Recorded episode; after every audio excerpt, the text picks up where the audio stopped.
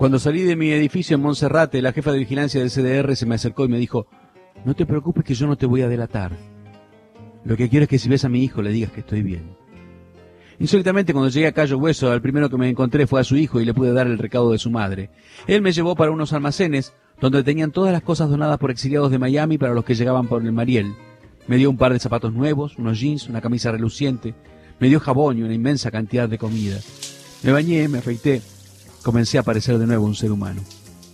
Allí me encontré con un bailarín de la compañía de Alicia Alonso, quien me contó que un momento después de salir yo del Mariel, mi nombre era gritado por todos los altoparlantes. La policía me buscaba. Después supe que todos tenían que mostrar su pasaporte antes de entrar al puerto y que paraban todas las guaguas preguntando por mí.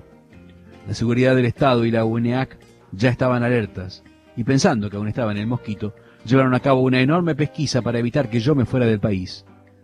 Nos llevaron por a unos albergues en Cayo Hueso hasta ver qué ubicación posterior nos daría inmigración. En medio de aquella multitud me encontré con Juan Abreu. Al fin podíamos abrazarnos, fuera de Cuba y ya libres. En cuanto llegué a Miami traté de ponerme en contacto con Lázaro y también con Jorge y Margarita Camacho, que en ese momento estaban en España. A Lázaro lo vi por suerte al llegar a la casa de mi tío. Me estaba esperando y todavía nos parecía imposible que los dos, aunque con una diferencia de una semana, estuviésemos en Estados Unidos. A Margarita y Camacho les escribí. Ellos se habían enterado de mi salida por un cable que había sido publicado en España. Ahora yo intentaba recuperar mis manuscritos. Y Margarita y Jorge, que estaban en su casa en el campo, no los tenían ahí. Llamé entonces a Severo Sarduy, a quienes ellos le habían entregado mis manuscritos. En esa primera llamada, Severo me dijo que no los tenía. Le escribí desesperado a mis amigos Camacho y Margarita de nuevo, y ellos me calmaron diciéndome que no me preocupara, que ellos tenían los originales. Por fin recibí todos mis papeles, lo cual fue para mí una experiencia indescriptible. Ahora podía verlos y acariciarlos tranquilamente, aunque sabía que me llevaría años poder corregir aquellas páginas escritas tan apresuradamente.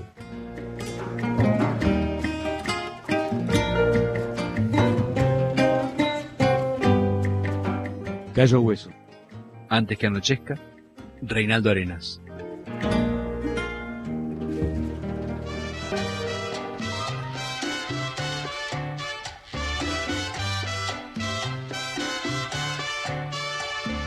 Nunca podré morir, mi corazón no lo tengo aquí. Allá me está esperando, me está guardando que vuelva allí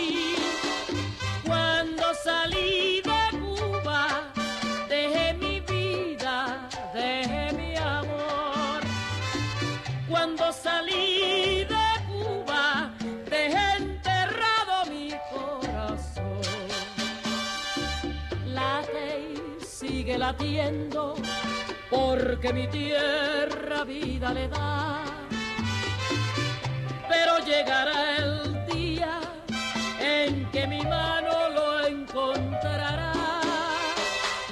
cuando salí de Cuba, dejé mi vida, dejé mi amor.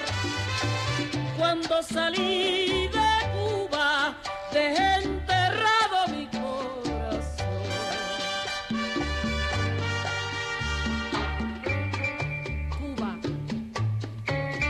me encuentro lejos de ti Añoro el verde de tus campos, el azul de tu cielo, el agua clara de tus playas y lo ardiente de tu sol. Una triste tormenta está azotando sin descansar, pero el sol de tus hijos pronto la calma alcanzar.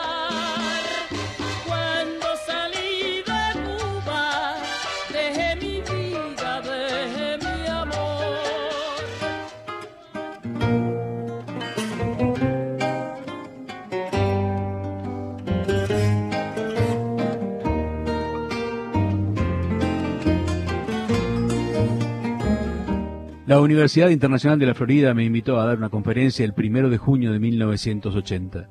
La titulé El mar es nuestra selva y nuestra esperanza, y hablé por primera vez ante un público libre. Junto a mí estaba Alberto Padilla, él habló primero. Realmente su caso fue penoso. Llegó absolutamente borracho a la audiencia y dando tumbos improvisó un discurso incoherente y el público reaccionó violentamente contra él. Yo sentí bastante lástima por aquel hombre destruido por el sistema que no podía encararse con su propio fantasma, con la confesión pública que había hecho en Cuba. En realidad, Alberto nunca se recuperó de aquella confesión. El sistema logró destruirlo de una manera perfecta y ahora parecía que hasta lo utilizaba. Desde que comencé a hacer declaraciones contra la tiranía que había padecido durante 20 años, hasta mis propios editores, que habían hecho bastante dinero vendiendo mis libros, se declararon solapadamente mis enemigos. Emanuel Carballo, que había hecho más de cinco ediciones del Mundo Alucinante y nunca me había pagado ni un centavo, ahora me escribía una carta indignado donde me decía que en ningún momento yo debía haber abandonado Cuba y por otra parte se negaba a pagarme. Todo eran promesas, pero el dinero nunca llegó, porque aquella era una manera muy rentable de practicar su militancia comunista. Ese fue también el caso de Ángel Rama, que había publicado un libro de cuentos mío en Uruguay. En lugar de escribirme una carta al menos para felicitarme por haber salido de Cuba, porque él sabía la situación que yo tenía ahí, por cuanto nos vimos en Cuba en el año 1969, publicó un enorme artículo en el diario El Universal de Caracas titulado Reinaldo Arenas hacia el ostracismo. Rama decía en aquel artículo que era un error que yo hubiese abandonado el país, porque todo se debía a un problema burocrático, que ahora estaría condenado al ostracismo. Todo aquello era extremadamente cínico, era ridículo, además aplicado a alguien que desde 1967 no publicaba nada en Cuba, que había sufrido la represión y la prisión dentro de aquel país donde sí estaba condenado al ostracismo. Comprendí que la guerra comenzaba de nuevo, pero ahora bajo una forma mucho más solapada, menos terrible que la que Fidelson tenía con los intelectuales en Cuba, aunque no por ello menos siniestra. Para colmos, solo se me pagó nada más que mil dólares por las versiones francesas de mis novelas, después de innumerables llamadas telefónicas. Nada de aquello me tomó por sorpresa, yo sabía ya que el sistema capitalista era también un sistema sórdido y mercantilizado. Ya en una de mis primeras declaraciones al salir de Cuba había dicho, la diferencia entre el sistema comunista y el capitalista es que aunque los dos nos dan una patada en el culo, en el comunismo te la dan y tienes que aplaudir, y en el capitalismo te la dan y uno puede gritar. Yo vine aquí a gritar.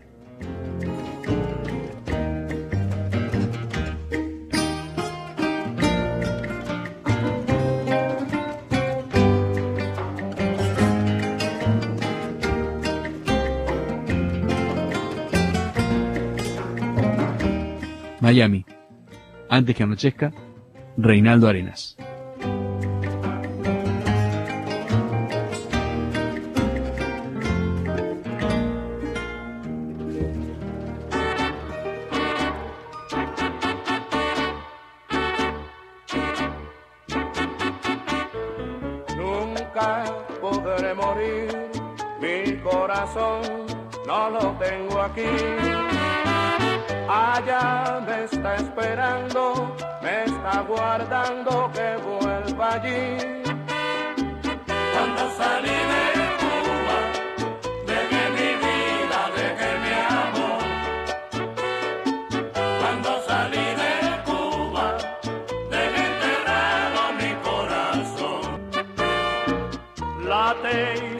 Latiendo, porque mi tierra vida le da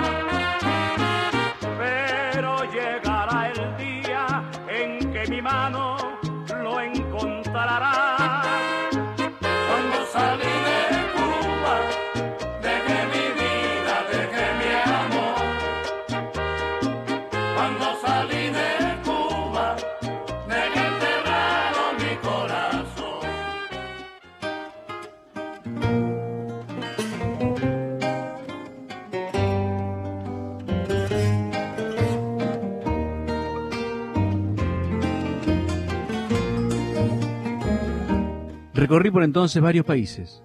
Venezuela, Suecia, Dinamarca, España, Francia, Portugal. En todos dejé escapar mi grito. Era mi tesoro. Era cuanto tenía. Ahora descubría una fauna que en Cuba me era desconocida. La de los comunistas de lujo. Recuerdo que en medio de un banquete en la Universidad de Harvard un profesor alemán me dijo, yo de cierta forma comprendo que tú puedas haber sufrido en Cuba, pero yo soy un gran admirador de Fidel Castro y estoy muy satisfecho con lo que él hizo en Cuba. En aquel momento aquel hombre tenía un enorme plato de comida frente a sí y le dije, me parece muy bien que usted admire a Fidel Castro, pero en ese caso no puede seguir con ese plato de comida, porque ninguna de las personas que viven en Cuba, salvo la oficialidad cubana, puede comerse esta comida. Tomé el plato y se lo lancé contra la pared. Mis encuentros con esa izquierda festiva y fascista fueron bastante polémicos. En Puerto Rico eran bastante taimados, me invitaron a la universidad y me pidieron que no hablara de política. Yo leí un trabajo sobre Lezama Lima y a continuación, un testaferro de Castro llamado Eduardo Galeano leyó un largo discurso político atacándome, precisamente porque yo había adoptado una actitud apolítica. Evidentemente la guerra contra los comunistas, los hipócritas y los cobardes no habían terminado porque yo hubiera salido de Cuba. Pero en el exilio, si bien es cierto que encontré toda una serie de oportunistas, hipócritas y traficantes con el dolor de los cubanos, también encontré personas honestas y extraordinarias, muchas de las cuales me ayudaron. El profesor Reinaldo Sánchez me invitó a trabajar como profesor visitante en la Universidad Internacional de la Florida, donde me paré e impartí un curso de poesía cubana. Conocí ahí a estudiantes excelentes, era como una forma de volver a lo cubano, pero de una manera más profunda, porque no estábamos en nuestra tierra. Además, tuve la oportunidad de establecer relaciones con tres escritores, para mí fundamentales de nuestra historia. Lidia Cabrera, Enrique Labrador Ruiz y Carlos Montenegro. La sabiduría de Lidia me hacía sentirme otra vez junto a Lesama. Se había dado la tarea de reconstruir la isla palabra por palabra, y ahí estaba en un pequeño apartamento de Miami, escribiendo sin cesar, padeciendo toda una serie de calamidades económicas, con una enorme cantidad de libros sin publicar y habiendo tenido que costearse ella misma todos los que había logrado publicar en Miami. Otros escritores vivían en situaciones aún más penosas. Ese era el caso de Labrador Ruiz, uno de los grandes de la novela contemporánea. Vivía y vive todavía en los servicios sociales. Tenía escritas sus memorias. No había encontrado nunca un editor. Era paradójico como aquellos grandes escritores que habían salido de Cuba buscando libertad, ahora se encontraban con la imposibilidad de publicar sus obras aquí.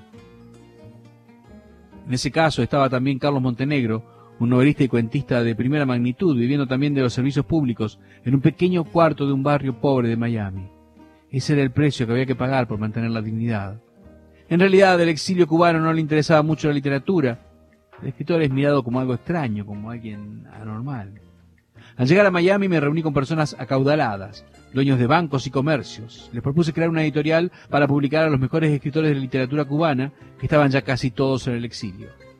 La respuesta de todos aquellos señores, todos ellos multimillonarios, fue tajante.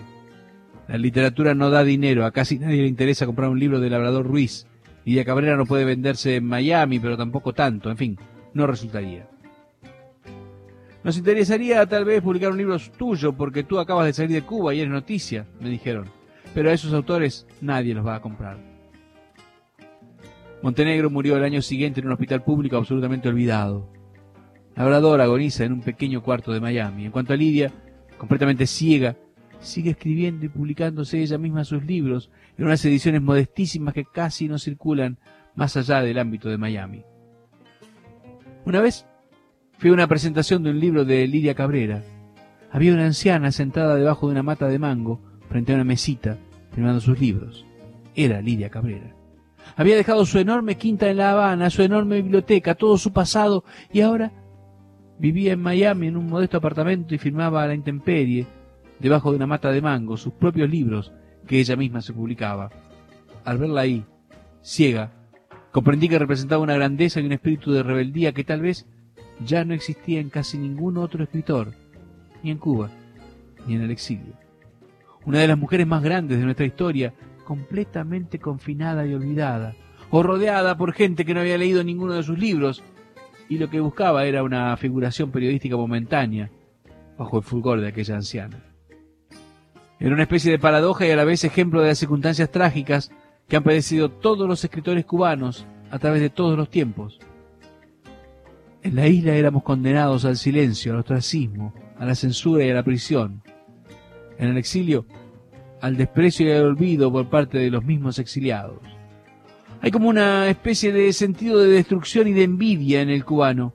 En general, la inmensa mayoría no tolera la grandeza, no soporta que alguien destaque y quiera llevar a todos a la misma tabla rasa de la mediocridad general.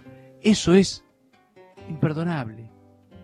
Lo más lamentable de Miami es que ahí prácticamente todo el mundo quiere ser poeta o escritor, pero sobre todo poeta.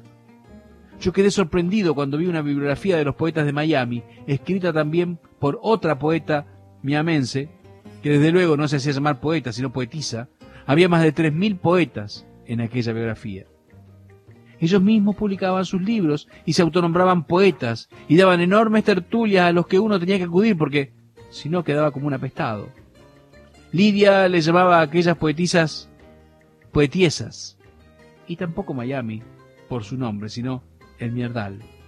Lidia me decía siempre que yo tenía que irme inmediatamente de Miami a New York, a París, a España, pero me decía que ahí no me quedara ella nunca ha tenido cabida dentro de aquel contexto chato, envidioso y mercantil, pero con 80 años no tenía otro sitio donde meterse. Lidia Cabrera pertenecía a una tradición más refinada, más profunda, más culta, y estaba muy lejos de aquellas poetisas de moños batidos y de constantes cursilerías, donde lo que predominaba era la figuración momentánea y quien pudiera publicar un libro en el extranjero que alcanzara cierta resonancia. Eso era considerado casi como un traidor. Me di cuenta inmediatamente de que Miami no era un sitio apropiado para quedarme a vivir. Lo primero que me dijo mi tío cuando llegué a Miami fue lo siguiente. Ahora te compras un saco, una corbata, te pelas bien corto, caminas de una manera correcta, derecha, firme, te haces además una tarjeta que diga tu nombre y que sos escritor. Desde luego, lo que quería decirme era que tenía que convertirme en todo un hombrecito machista. La típica tradición machista cubana en Miami ha logrado una especie de erupción verdaderamente alarmante. Yo no quise estar mucho tiempo en aquel lugar, que era como estar en la caricatura de Cuba, de lo peor de Cuba. El dime que te diré, el chanchullo, la envidia. No soportaba tampoco la achatadura de un paisaje que no tenía siquiera la belleza insular. Era como una especie de fantasma de la isla, una península arenosa e infecta, tratando de convertirse en el sueño para un millón de exiliados de tener una isla tropical, aérea y bañada por el mar y la brisa. En Miami, el sentido práctico la avidez por el dinero, el miedo a morirse de hambre, han sustituido a la vida y sobre todo al placer, a la aventura, a la irreverencia. Durante los pocos meses que viví en Miami no pude encontrar ahí ni un poco de calma. Vivía envuelto en incesantes chismes y bretes y por lo demás en incesantes cócteles, fiestas, invitaciones. Uno era como una especie de extraño ejemplar que había que exhibir, que había que invitar, antes de que perdiese su brillo, antes de que llegase un nuevo personaje y uno fuese arruinado arrinconado. Yo no tenía paz para trabajar ahí y mucho menos para escribir. También la ciudad, que no es ciudad, sino una especie de caserío disuelto, un pueblo de vaqueros, donde el caballo ha sido sustituido por el automóvil, me aterraba. Yo estaba acostumbrado a una ciudad con aceras y calles, una ciudad deteriorada, pero donde uno podía caminar y reconocer su misterio, disfrutarlo a veces. Ahora estaba en un mundo plástico, carente de misterio, cuya soledad resultaba muchas veces más agresiva. No tardé desde luego en sentir nostalgias de Cuba, de la Habana vieja, pero mi memoria enfurecida fue más poderosa que cualquier nostalgia. Yo sabía que en aquel sitio yo no podía vivir. Desde luego, diez años después de aquello, me doy cuenta de que para un desterrado no hay ningún sitio donde se pueda vivir, que no existe sitio. Porque aquel donde soñamos, donde descubrimos un paisaje, leímos el primer libro, tuvimos la primera aventura amorosa, sigue siendo el lugar soñado. En el exilio uno no es más que un fantasma, una sombra de alguien que nunca llega a alcanzar su completa realidad. Yo no existo desde que llegué al exilio. Desde entonces comencé a huir de mí mismo. Ahí en Miami Lázaro tuvo otra crisis de absoluta locura, solo que acrecentada. Ahí todo el mundo vivía en un estado de permanente paranoia, encerrado. Hasta mi tía, al verla después de 20 años, me pareció más enloquecida. Cuando llegué a Miami, hice unas declaraciones que creo que a la gente no le gustó mucho, pues dije, si Cuba es el infierno, Miami es el purgatorio.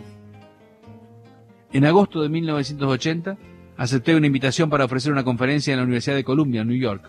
Sin pensarlo, preparé la conferencia en menos de dos horas y tomé el avión. Huía de un sitio que no era el apropiado para sumarlo a mis angustias y a mi manera de ser. Huía también para siempre de mí mismo.